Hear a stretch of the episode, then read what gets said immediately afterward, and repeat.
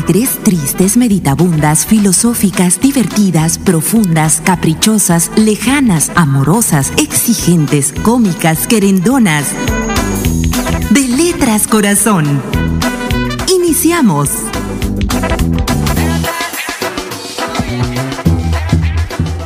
¿Cómo están? Bienvenidos, bienvenidas. Es de Letras Corazón que de nuevo cuenta recibe aquí en Hermosillo, Sonora, a Mario Arturo Ramos. ¿Cómo está Mario Arturo? Bienvenido nuevamente, ¿verdad? buen día a los escuchas de Radio Sonora y como siempre ya sabe que usted es de las ilustres colaboradoras de La Voz del Norte.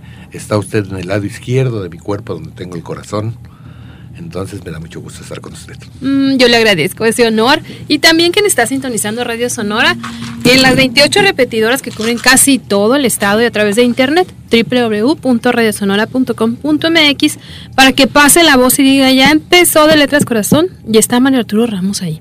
El compositor, el amigo y bueno, otras cosas que también hace, el promotor de la cultura, el director de La Voz del Norte, y ahí le voy a dejar, ahorita platicamos más, ¿no? ¿Cómo no? ¿Para qué le eche a perder al público ese currículum? capaz que la van a corretear y le tiran de pedradas. Nada más ponga ahí de fondo mientras nos está escuchando, busque en su teléfono celular, en su smartphone, como dicen los jóvenes ahora, no en su iPhone quizá. Busque ahí hasta que vuelva para que mientras platico con Mario Arturo usted pues esté amenizando ahí la charla, recordando una nada más de las composiciones que tiene, ¿verdad? Que son de las muchos, sí, de lo mucho que he trabajado, he tenido la suerte, Silvia, a partir del año de 1972.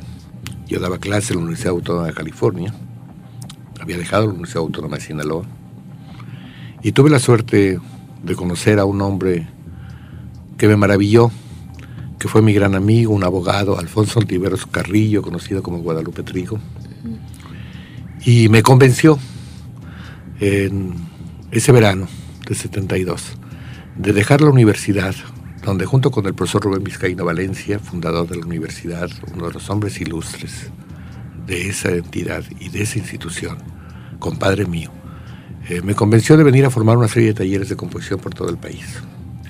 De pronto me di cuenta que la música popular era más divertida que la literatura. Y en esos mismos días que tuve la suerte de conocer a Trigo, eh, estando en me fueron a trabajar a un lugar, era uh, cuatro gentes. Lucho González, el guitarrista de Chabuca Garanta, uno de los grandes músicos sudamericanos que acompañaba a Trigo en esa época. Mi compadre, y un tueto que se llamaba Felipe Gil y Héctor Meneses, Gil y Meneses, ahora muy famoso por algunos escándalos que no tiene caso comentarlos, porque es muy respetable y soy un hombre que respeto los gustos de todo el mundo. Entonces, eh, me fui a Coyoacán, eh, junto con la Universidad Nacional Autónoma de México, en la Casa del Lago, formamos el primer taller de composición. Y a la vez Felipe, eh, Felipe Bojalil Garza eh, se acercó y nacieron una serie de canciones. Pero fíjese lo curioso. En ese año de 72, entré a trabajar en una empresa editora de música, Peer International Corp, que es la empresa más importante de música, sesionaria de derechos. Y vino a México un compositor italiano, Tony Renis, que usted lo recordará por una canción que se llama Grande Grande, que le dio la vuelta al mundo. Con Tony hice una canción que fue la primera que grabé.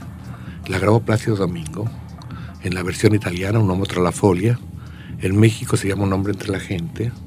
Y salió en un disco de Marco Antonio Muñiz en diciembre de 72, donde viene una canción de Roberto Cantoral, digo perdón, de Roberto Cantoral, yo lo comprendo, junto con Dino Ramos. Y a partir de ahí eh, trabajé muchos años en diferentes empresas editoriales, produciendo discos, haciendo talleres de composición, festivales de canciones, sin dejar el origen de mi trabajo, que es la poesía.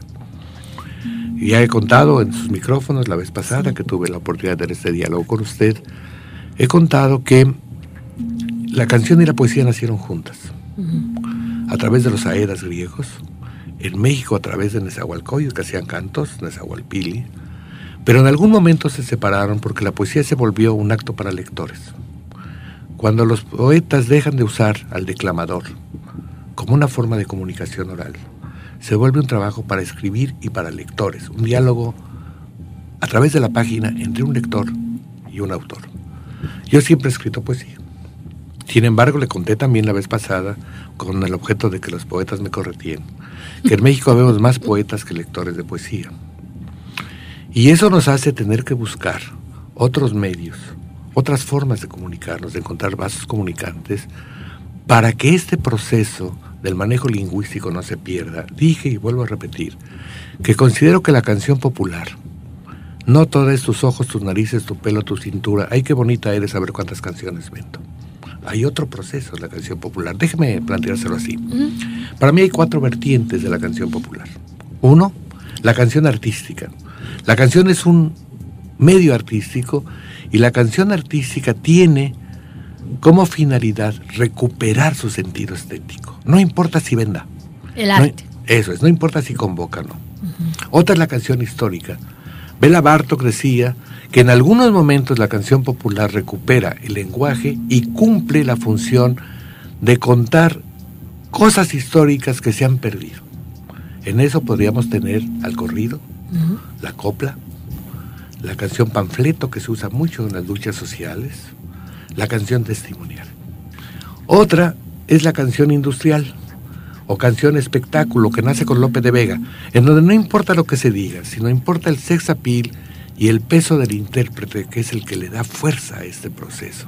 Hay que vender. Hay que vender. La canción espectáculo, sin lugar a dudas, ha creado lo que conocemos como la canción comercial o canción industrial. En los últimos 90 años es la de mayor impacto, por razones lógicas. Es la que impacta, que se desarrolla mejor a través de los medios de difusión en la memoria canora de nuestro pueblo. La cuarta, que me parece que reúne todos estos procesos, que es la canción bailable. La canción bailable no importa lo que usted diga, lo que importa es que la gente se mueva a través del ritmo.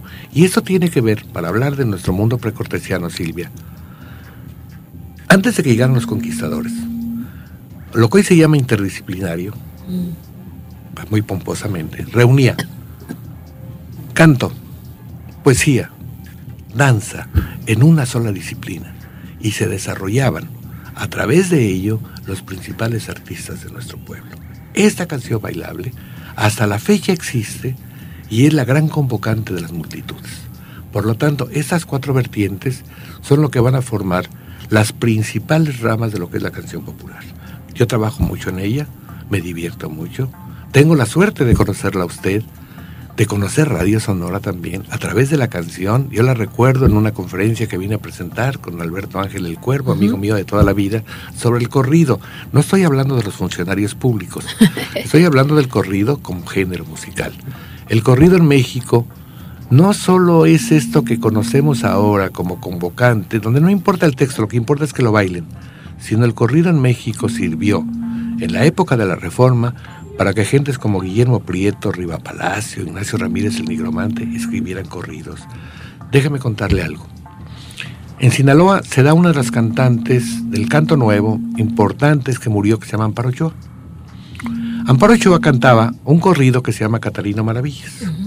La letra es de uno de los grandes poetas mexicanos, de Miguel Enerira. Como usted ve, no todos los corridos son. Ahí te a ver qué te cuento y a ver cómo lo bailas. Muy bien. Este, no, pues mire qué rico y qué interesante, porque seguramente eh, habrá jóvenes que nos están sintonizando, hombres y mujeres, que no tenían idea cuando escuchan en la radio un hip hop, un reggaetón, que la canción tiene todas estas aristas y clasificaciones y usted nos lo ha compartido y entonces entenderemos mejor por qué algunas personas no comparten el gusto por el reggaetón, por ejemplo, sin meternos en Honduras. Sí, mire usted, yo creo que todos los procesos de expresión en la canción popular son criticables o aplaudibles, porque son elementos públicos. Todo lo que es público es adorable o es deplorable. Y todo el mundo tiene derecho a expresarse sobre ello. Lo que sí me parece justo es que independientemente del género musical que sea, se busquen elementos que nos permitan encontrar estos cuatro vertientes que he contado, algunos de ellos, para darle valor a lo que suceda. No toda la canción industrial es idiota. No toda la canción artística es bella. Se intenta. Sí. A veces se logra. Muy bien. Me imagino que así más o menos son los talleres que daba, ¿verdad? Sí, mire, lo primero que hago es tratar de contarles qué es la canción. Eh, no un acto de inspiración, yo no creo en eso. Si alguien me dice, oiga, yo soy inspirado y hago canciones, por eso le digo, pues vete a un manicomio, hijo. No, es un oficio. Y voy a sintetizar. Eh, en la nueva teoría del inicio del universo, la teoría del Big Bang, de la gran explosión, la canción tiene un primer elemento que se llama el sonido. La explosión fue sonora. Por lo tanto, el primer elemento es un acto musical. Buen punto. Estrellita para Arturo hoy. Muy amable. Vamos a la pausa escuchando precisamente hasta que vuelvas. Y es de letras, corazón. La pausa es muy breve. Estamos platicando Silvia Manríquez y precisamente Mario Arturo Ramos. El otro lado que usted está Carlos Rivera. No se vayan.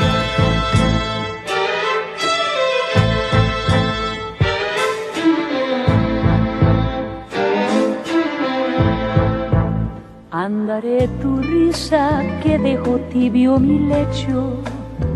Buscaré tu llanto que olvidarás en mis manos. Guardaré tu cuerpo que llenó mis alegrías hasta que vuelvas, amor. Andaré el camino que corrías a mi lado buscar el silencio que perdieras en la noche. Guardaré la espera que pintaron mis poemas hasta que vuelvas, amor. Hasta que vuelvas, detengo el tiempo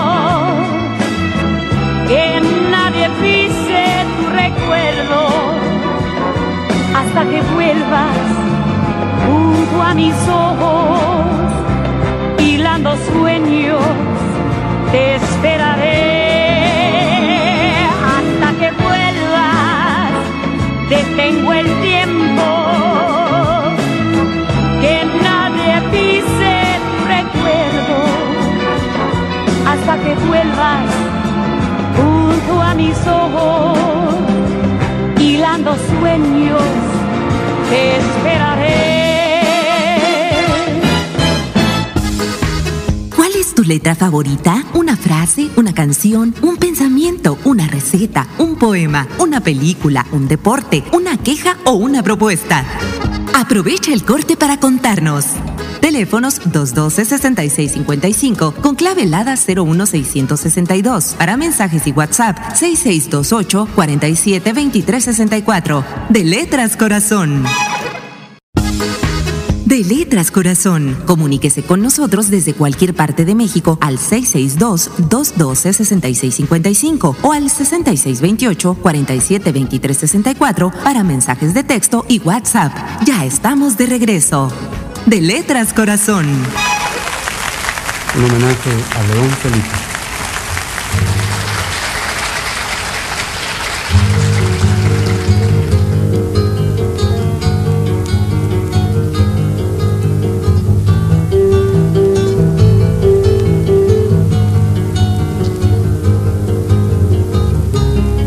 Mi poeta de cristal con pipa de nubes y boina de ave sola.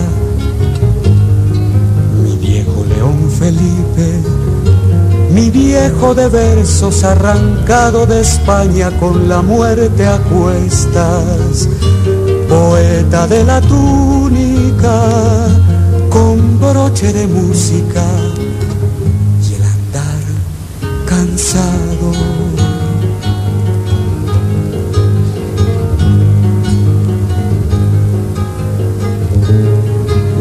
Felipe de América, de sangre negra y cuerpo de lirio.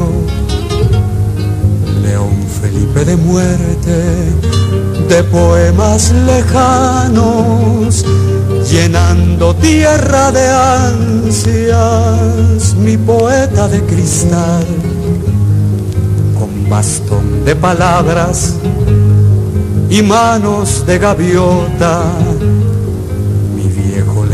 Felipe, mi poeta de cristal.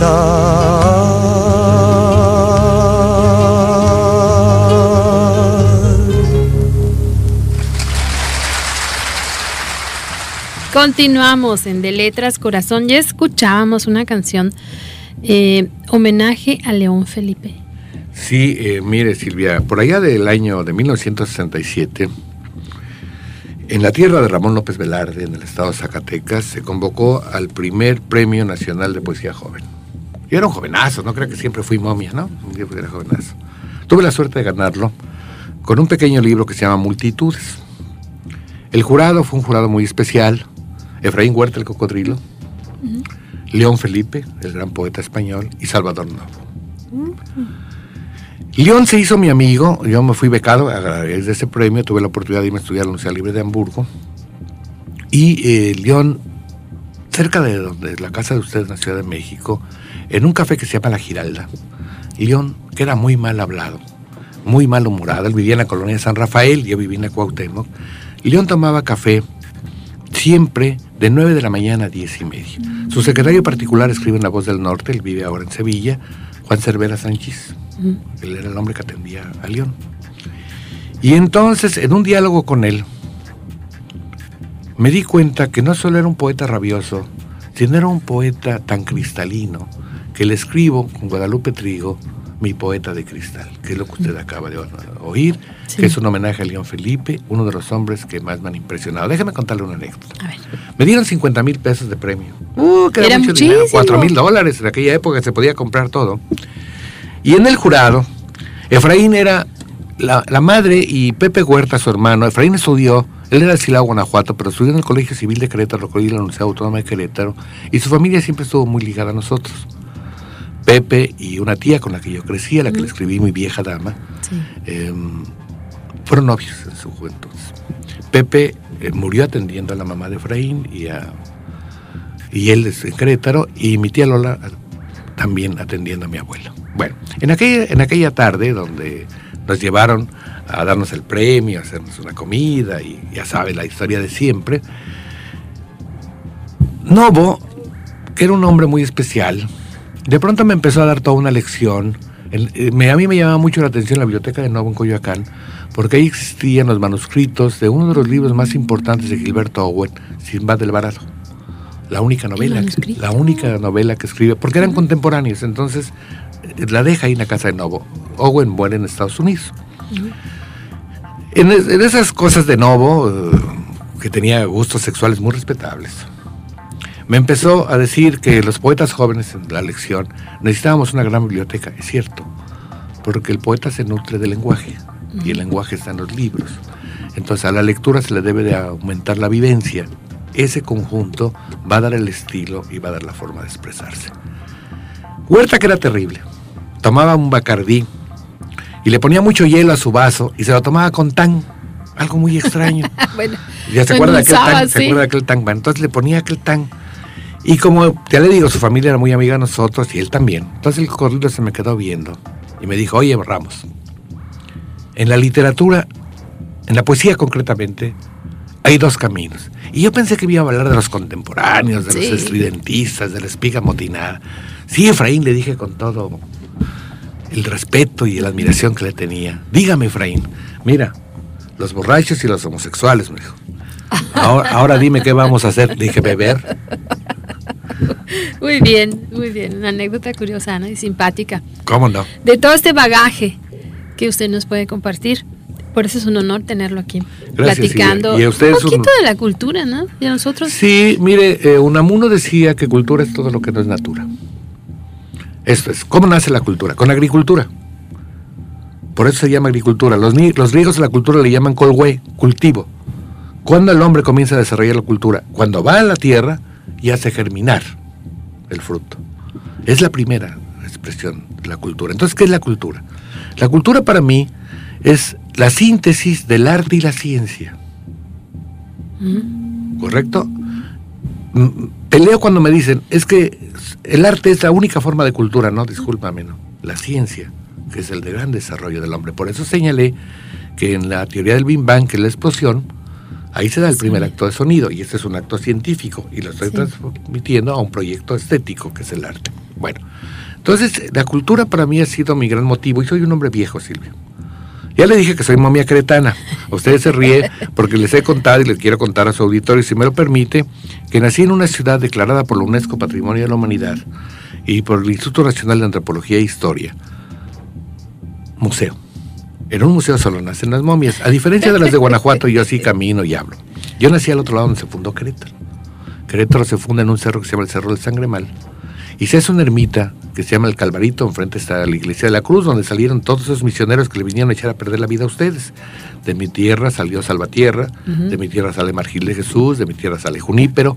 En fin, el fundador del presidio de altar, Argüello, Argüelles, perdón, sale de Querétaro, es un soldado queretano. O sea, tenemos mucho que ver con el proceso por las características de que cuando son expulsados los jesuitas, los franciscanos, teníamos el primer colegio de propaganda FIDE o colegio de propaganda de la fe, y de ahí salen estos rumbos. ¿Y usted siguió el camino y llegó hasta acá? Sí, fíjese, los queretanos, eh, ya le digo que yo nací donde se fundó, en la plaza de la fundación, tenemos eh, españoles, obviamente, eh, eh, precortesianos que se cambiaron el nombre y se volvieron fundadores de diferentes lugares con nombres españoles, pero de los queretanos, en esa plaza de la fundación tenemos al fundador de Zacatecas, al último gobernador de la California colonial y primer gobernador de la California ya después de la independencia. Entonces Querétaro tiene mucho que ver con eso. Yo soy también un caminante, absoluto. Y debe de ser por lo siguiente.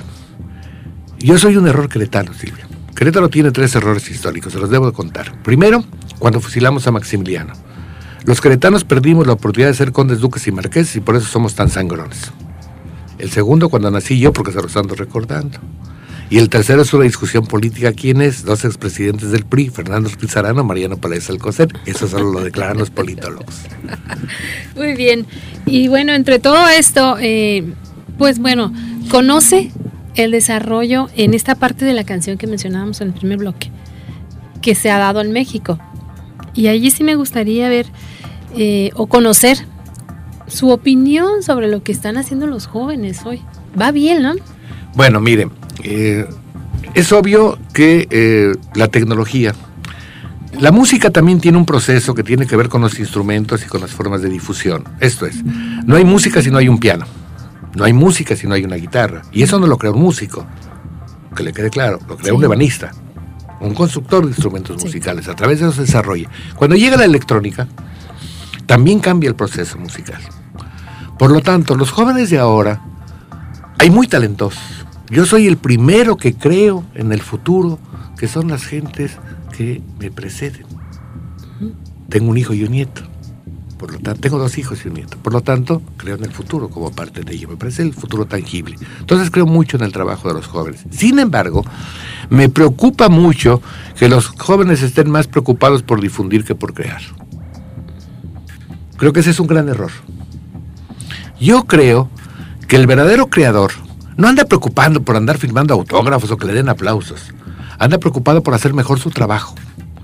Y debe de conocer me parece, como un punto vital de su desarrollo artístico, de su proceso, de su oficio, debe de conocer cuál es la historia de la canción. La canción, se dice que la música es un idioma universal por este proceso que le cuento sonoro. Sí. Bien. Sin embargo, tengo la impresión de que muchos jóvenes muy talentosos dependen más del talento que de sus conocimientos. Y yo creo que debe de haber este conjunto. Y es un riesgo. Correcto. Y es un riesgo que a veces frustra, porque cuando lo difunden y usted no tiene el impacto con su obra, entonces se frustra. Mire, voy a poner un caso. Eugenio Toussaint, uno de los más grandes músicos del jazz contemporáneo mexicano, se suicida. ¿Por qué? Porque no tiene el impacto su obra. Y me parece terrible eso. Me parece que hay que estar más preocupado por su trabajo. Y Áñez nos da otra lección. Y Áñez se suicida, Agustín, porque está enfermo de cáncer y no le quiere causar problemas a los demás. Esa ya es una decisión personal. Pero frustrarse, porque no ha conseguido usted el reconocimiento, el éxito, con todo respeto me parece muy respetable, pero no estoy de acuerdo. Muy bien, vamos a seguir platicando de esto después de la pausa. Es de Letras Corazón y está Mario Arturo Ramos hoy con nosotros. No se vayan es tu letra favorita? ¿Una frase, una canción, un pensamiento, una receta, un poema, una película, un deporte, una queja o una propuesta? Aprovecha el corte para contarnos. Teléfonos 212-6655 con clave helada 01662. Para mensajes y WhatsApp 6628 472364. De Letras Corazón. De Letras Corazón. Comuníquese con nosotros desde cualquier parte de México al 662-212-6655 o al 6628-472364 para mensajes de texto y WhatsApp. Ya estamos de regreso de Letras Corazón.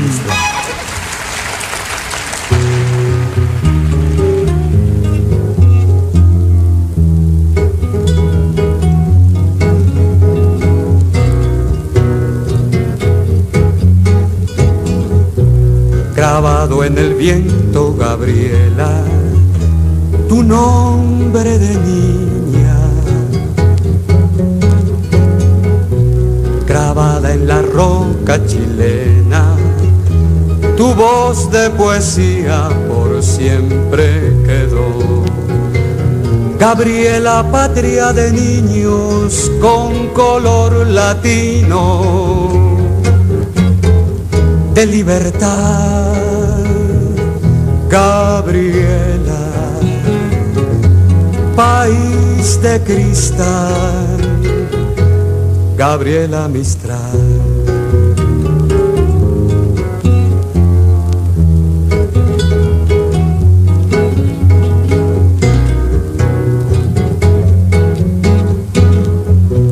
Marcada en el tiempo, poeta de agua y letra de sol.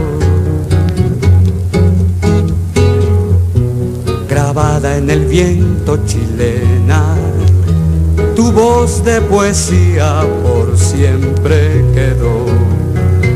Gabriela, patria de niños con olor latino, de tempestad,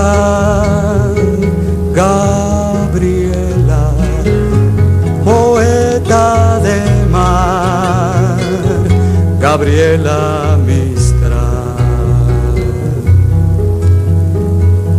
Con tu canto nos cubrimos de primaveras, con tu muerte nos brotó el dolor, con tu canto nos llenamos de primaveras, con tu muerte nos brotó el dolor.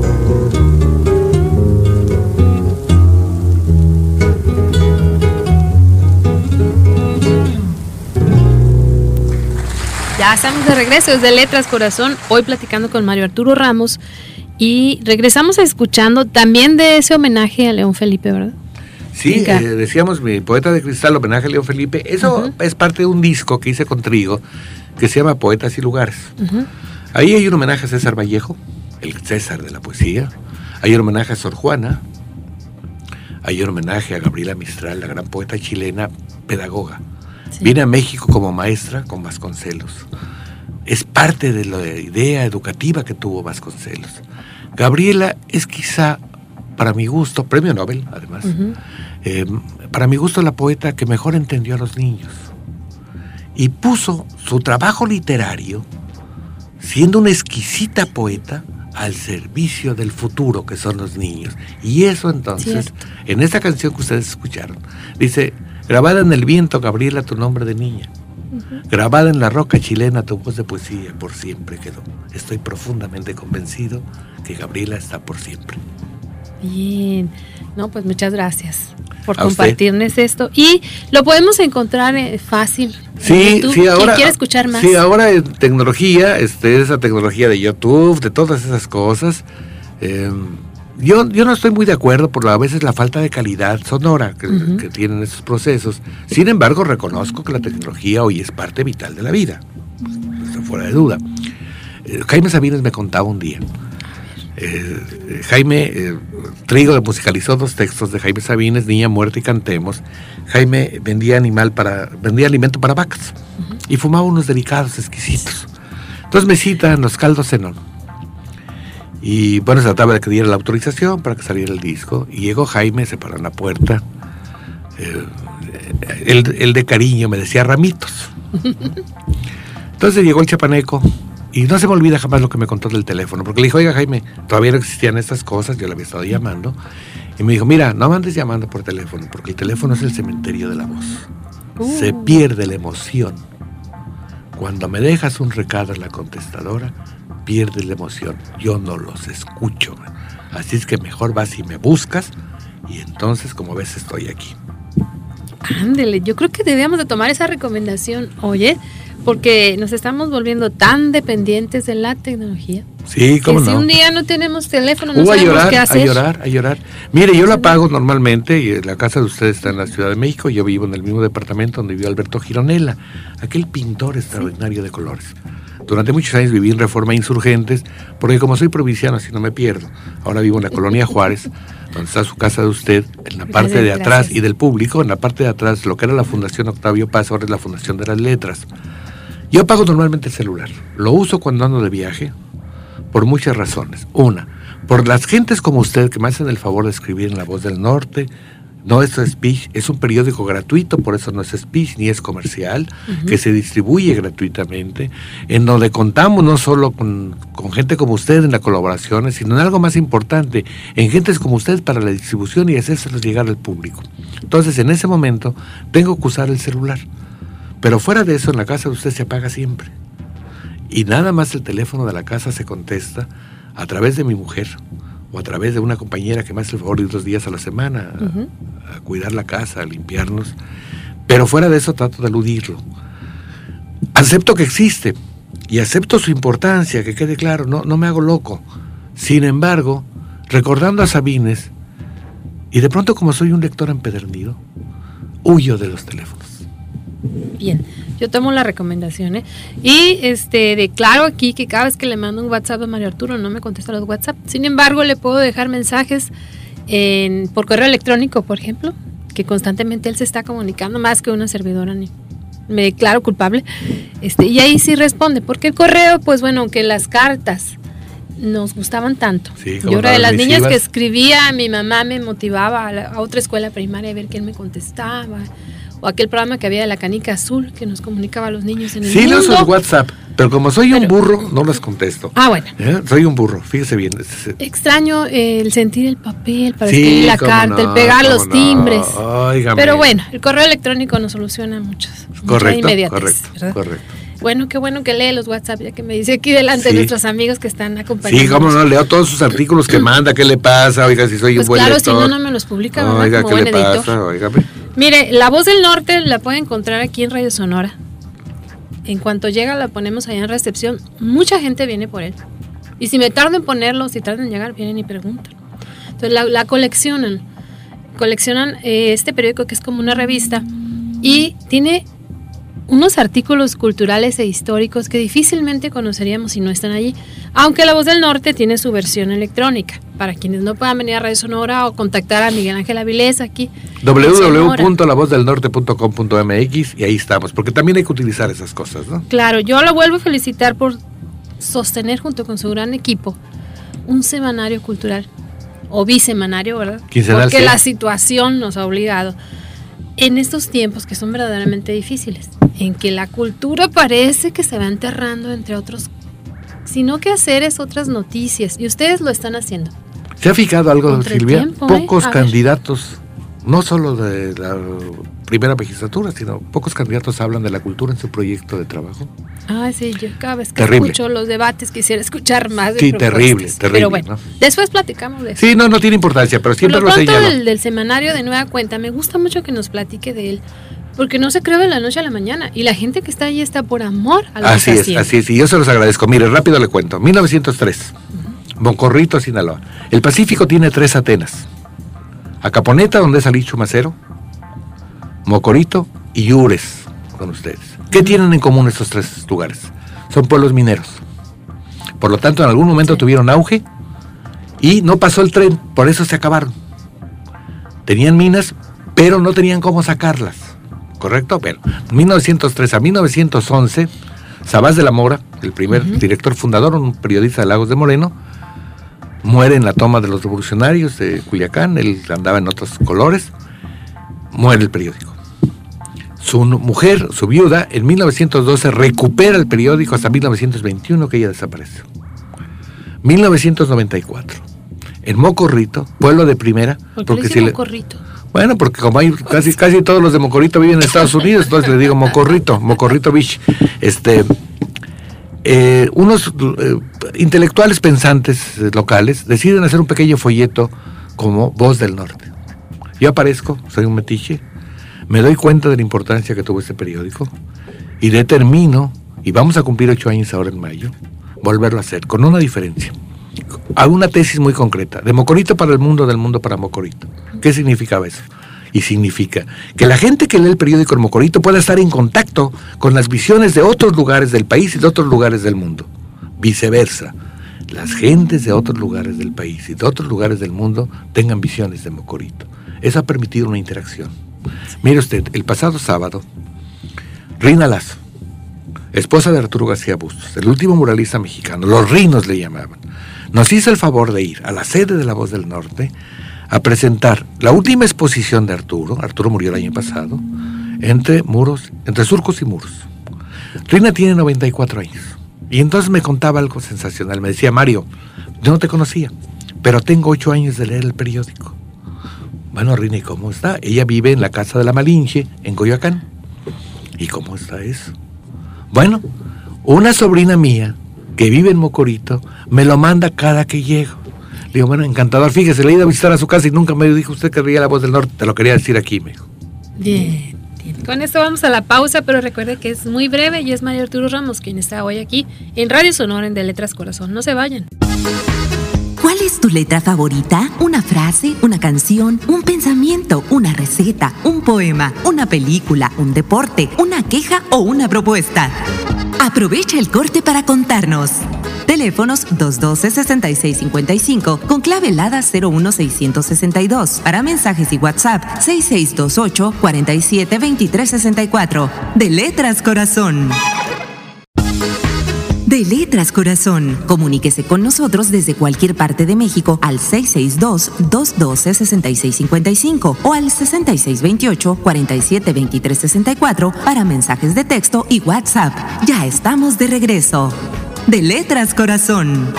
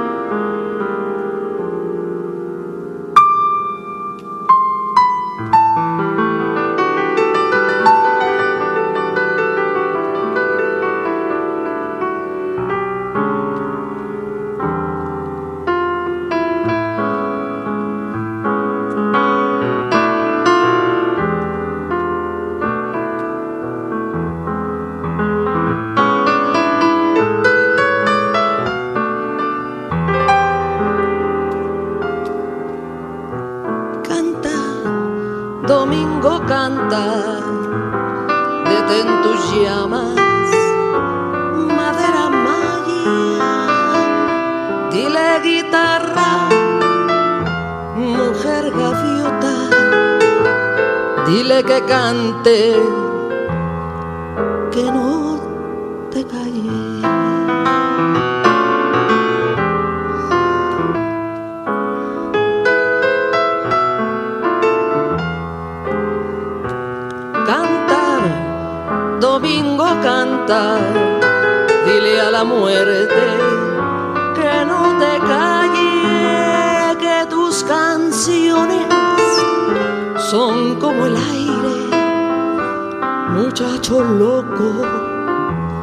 bravo y cobarde. La negra Carola ya no tiene amante, dijo que era fuego y voló, que cansado estaba en su amor, que mejor morir. Tus manos vacías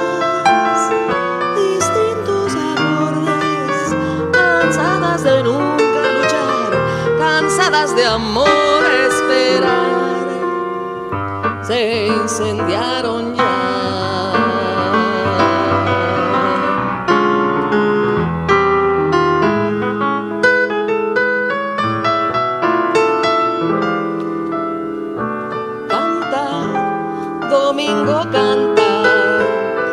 en tus llamas, madera maya. Ya estamos de regreso, es el último bloque de esta emisión que vamos a platicar con Mario Arturo Ramos. Este, Mario Arturo dejando abierta la posibilidad de que cuando vuelva a pasar por aquí, esté de nueva cuenta platicando conmigo y con la gente de Sonora. Y esta era La Nopalera. Uno es de uno de sus grupos favoritos. Sí, uno de los grupos mitológicos del canto nuevo. Mire usted. Eh, en los 70 se desarrolla el canto nuevo mexicano, donde está Oscar Chávez, Gabino Palomares, Guadalupe Trigo, Amparo Ochoa, los folcloristas, taca, taca, taca, taca, recuerdo. De pronto aparece eh, un proceso donde tengo que ver eh, con Arturo Cipriano, director y fundador del grupo, en donde cambiamos la idea de que todo fuera neofolclor para meter procesos jazzísticos. Cipriano viene de la Escuela Nacional de Música, él vivió mucho tiempo en Brasil, él toca la flauta, tanto la flauta transversa como el sax tenor, una serie de elementos, y decidimos formar un grupo en donde estaban Maro Enríquez, Marcial Alejandro, Arturo Chamorro, Roberto Cárdenas, sobrino nieto de Guti Cárdenas, y Arturo como líder. Un grupo que tuviera una idea diferente. Uno, quitarle lo rollero al canto nuevo. Te voy a contar cómo te vas a solucionar tus problemas económicos porque si no, entonces, si no escuchas mi canción, tú eres un tonto. No, había que regresar a la música. Cipriano pertenece a este proceso de la canción artística. En esos años, tuve la suerte de conocer a Roger Novelo, un joven compositor yucateco, quizá el más talentoso conocido en mi vida, que a los 25 años se prendió fuego en la plaza principal de Mérida. Yo estaba haciéndole un disco, habíamos decidido que no se llamara Roger, sino que se llamara Domingo, porque era muy alegre su trabajo.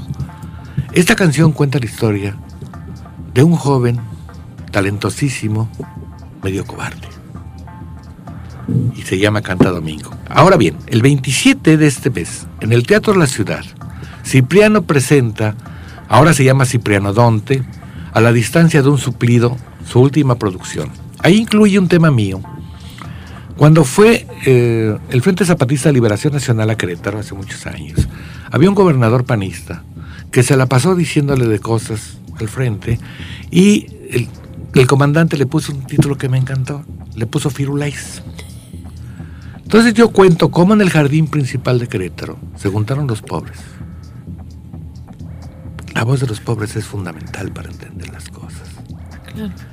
Y ese momento me pareció el punto de dignificación de un proyecto social en Querétaro, más allá de los partidos políticos. Yo soy apartidista. Tengo el corazón a la izquierda, pero soy apartidista, que le quede claro.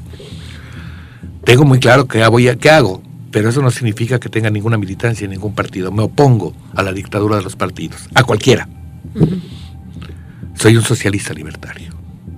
Por lo tanto, me encantó la presencia y decidí hacer una cosa que se llama Corrido de una guerra verbal, que viene en el libro de, Viajes y Viejas o Los Rincones de la Sed. Cuento la historia que pasó en Querétaro. Lo que pasó en Querétaro. Cipriano decidió tomar y hacer un trabajo musical con una parte del texto y la otra parte exclusivamente sonora, con el objeto de recuperar esto que se llama la canción artística. No vamos a vender ningún disco. Estamos cumpliendo con nuestra misión de hacer arte. No siempre se logra, pero lo intentamos. Y el 27 se presenta el disco. El pasado domingo en el Mexicano, en el Suplemento Cultural de Identidad, donde yo colaboro hace cuarenta y tantos años, todavía no llegaba Hernán Cortés a esa tierra cuando yo estaba ahí. Hago una tesis que he compartido, que usted la va a tener, sobre lo que será la presentación del disco y la historia de Arturo Cipriano, Cipriano Donte, como uno de las gentes más comprometidas con el desarrollo de la canción artística. Muy bien. Así de fácil, se lo mando. Ya tiene usted uno anterior, Sí, donde viene Canta Domingo. sí. Ya usted lo tiene. Se lo di cuando me hizo el favor de ir con los rincones de la seda Ciudad Obregón Sonora. parece que me está poniendo el dedo. Sí no, lo tengo. Eso, se lo entregué. Entonces, ahora tendrá el siguiente. Sí, cuando presentamos el poemario este que menciona, que fue bueno una experiencia muy grata y para mí un honor. No, y para mí también. de- de para mí también, Ramos, para mí también. con los amigos de Ciudad Obregón. Sí, cómo no. Eh, bueno, Ciudad Obregón como un polo cultural de Sonora. Tenemos algunos polos, unos más grandes que otros, en otros se puede hacer más cosas. La capital, Ciudad Obregón, San Luis Río Colorado con las jornadas binacionales que organiza Rubén Meneses. Entonces, bueno, tenemos también No, y déjame mucha decirle, cultura. yo he oído mucho leer Pero versos a Peñasco. También tenemos mucho en Guaymas, Sí, en sí. Hay un gran movimiento. Sí, Edmundo este Valadez fue mi gran amigo. Nogales. Entonces, bueno, eh, lo que sí no quiero despedirme y siempre le estoy dando lata con estos temas a Mario Arturo. La voz del norte, Sinaloa, Culiacán, es uno de los puntos más dolorosos de este país. Y ahí ustedes se han concentrado. Muchas gracias. Se me hace a veces difícil seguir trabajando en esto ahí, pero ustedes se mantienen, lo recalco porque me parecen muy importantes, las letras y las palabras. Ahí están. El otro lado de la moneda. Fíjese bien, Sil- Silvia. Yo creo que la sociedad civil No le da miedo. Bueno, a mi edad ya, ya si me dan un balazo debe usted de comprender que ya sería un placer. Pues soy un hombre de 68 años, ya no tengo problema. Tengo un hijo, tengo un hijo y un nieto. No, no, hombre, no. Pero bueno, concreto. Yo creo que la sociedad civil tiene la obligación de suplir los lugares donde no se desarrollan los trabajos culturales, porque tiene que crear opciones ante la violencia. Es su obligación. La cultura, y se lo pongo así de concreto. Voy a poner un ejemplo muy claro. El mural de Guernica de Picasso. ¿Qué nos plantea el mural de Guernica de Picasso? Uno de los momentos de destrucción de una población que defendió Vasca la República Española por las fuerzas fascistas. El mural es una esperanza de que no se repita más este asunto. Eso es la voz del norte. Pretendemos ser el otra parte de la moneda para que no se repitan los actos de violencia salvaje que se dan en el país, no solo en Sinaloa, en Claro. el país. Sí. Y bueno, ahorita me hace recordar, a propósito los amigos de Ciudad Obregón, tienen un programa que se llama Se Busca un Teatro y llevan obras de teatro, para las cuales también se convoca a los creadores a lugares donde se han dado actos violentos que han tenido que ver con alguna defunción. Entonces ellos están transformando esta mirada y poniendo también su granito de arena para lograr esto que usted dice. Vamos volteándole, vamos viendo que la cultura sí nos puede permear, nos puede ayudar a seguir adelante. Ya decirle a todo el mundo, bueno, en México también hay esto. Correcto. Siempre ha habido, pero y seguimos en esto. Sí, mire, hay, hay muchos eh, nota roja, pero también está Juana de Albaje. Y también está Mario Arturo Ramos. ¿Sigue escribiendo canciones, Mario Arturo? Sí, sí, para no pagarle al psiquiatra, así me ahorro la consulta, sí. Sí, este, sigo haciendo mucho producto, eh, tengo la obligación de hacerlo. Es una forma como compenso, como me- eh, la canción espectáculo, esa que mencioné, me permite tener un ingreso para poder hacer el otro trabajo. Hay que comer, ¿verdad? Sí, y no depender de otras cosas. Entonces tengo que compensarlo. Trabajo mucho en la canción artística que me llena profundamente, me hace sentirme ser humano otra vez, pero esa no me deja ingresos. Pero tengo una familia, Silvia, ya nomás somos dos, mi mujer y yo, mis hijos. Tengo un doctor en economía y un doctor en Y derecho. un nieto nos platicó. Y un nieto, sí, Dante dos. Entonces, bueno, para poder sobrevivir, para poder llevar a casa, tengo que hacer mi trabajo. Y para no cargarle a un periódico gratuito. Mire, yo me la paso viajando en camiones. Hoy vengo de Culiacán. Sí. Estoy aquí con usted. En la noche me voy a Tijuana porque mañana en la mañana voy a Ensenada a tirar las cenizas de uno de los grandes músicos mexicanos que fue mi compañero Ignacio Sornio. Con él vine aquí a trabajar. La primera vez con el corrido al Salón de- del Imparcial y después a un lugar que se llamaba Luna Dance. Sí. Ignacio Sornio, de los grandes músicos, murió el año pasado en agosto. Era mi hermano. De mi familia no respondo porque Dios me la mandó. De mis amigos sí, porque eso los escojo yo. Bien. Bien, pues qué honor. Por lo pronto, miren los minutos otra vez, pues nos dejan una deuda que espero que pronto de nueva cuenta esté aquí platicando Usted más sabe con que usted nosotros. conmigo. Y más de esto que lleva con usted, que es el amor por las letras, por la poesía, por la cultura, por México en general, ¿no? Por el ser humano, en términos generales. Muchísimas gracias, Arturo Ramos. Espero pronto podamos encontrar algo de lo más reciente de usted también. No, ya se lo mando. Nos dice quién, Llegando a la Ciudad de México se lo mando. No, se lo mando. Cuente Muy con bien. ello para que lo tenga en su público, porque usted lo puede poner aquí y nos hace favor de difundirlo. Cuente con ello. Yo estoy en, eh, Mi hijo mayor cumple 46 años el próximo 24. Chamaco. Sí. Y este regreso después a la Ciudad de México. Trabajo una semana y en esa semana, el 27, después de presentarse el disco, cuente usted con un paquete para que nos haga el favor de estrenar aquí el trabajo de Nopalera. Muchísimas gracias. Es María Arturo Ramos, hoy de nueva cuenta aquí en De Letras Corazón en Radio Sonora. En la operación técnica, Carlos Rivera. Soy Silvia Manríquez, lo espero en la próxima. Hasta entonces. De Letras Corazón. Alegres, tristes, meditabundas, filosóficas, divertidas, profundas, caprichosas, lejanas, amorosas, exigentes, cómicas, querendonas. De Letras Corazón. Hasta la próxima.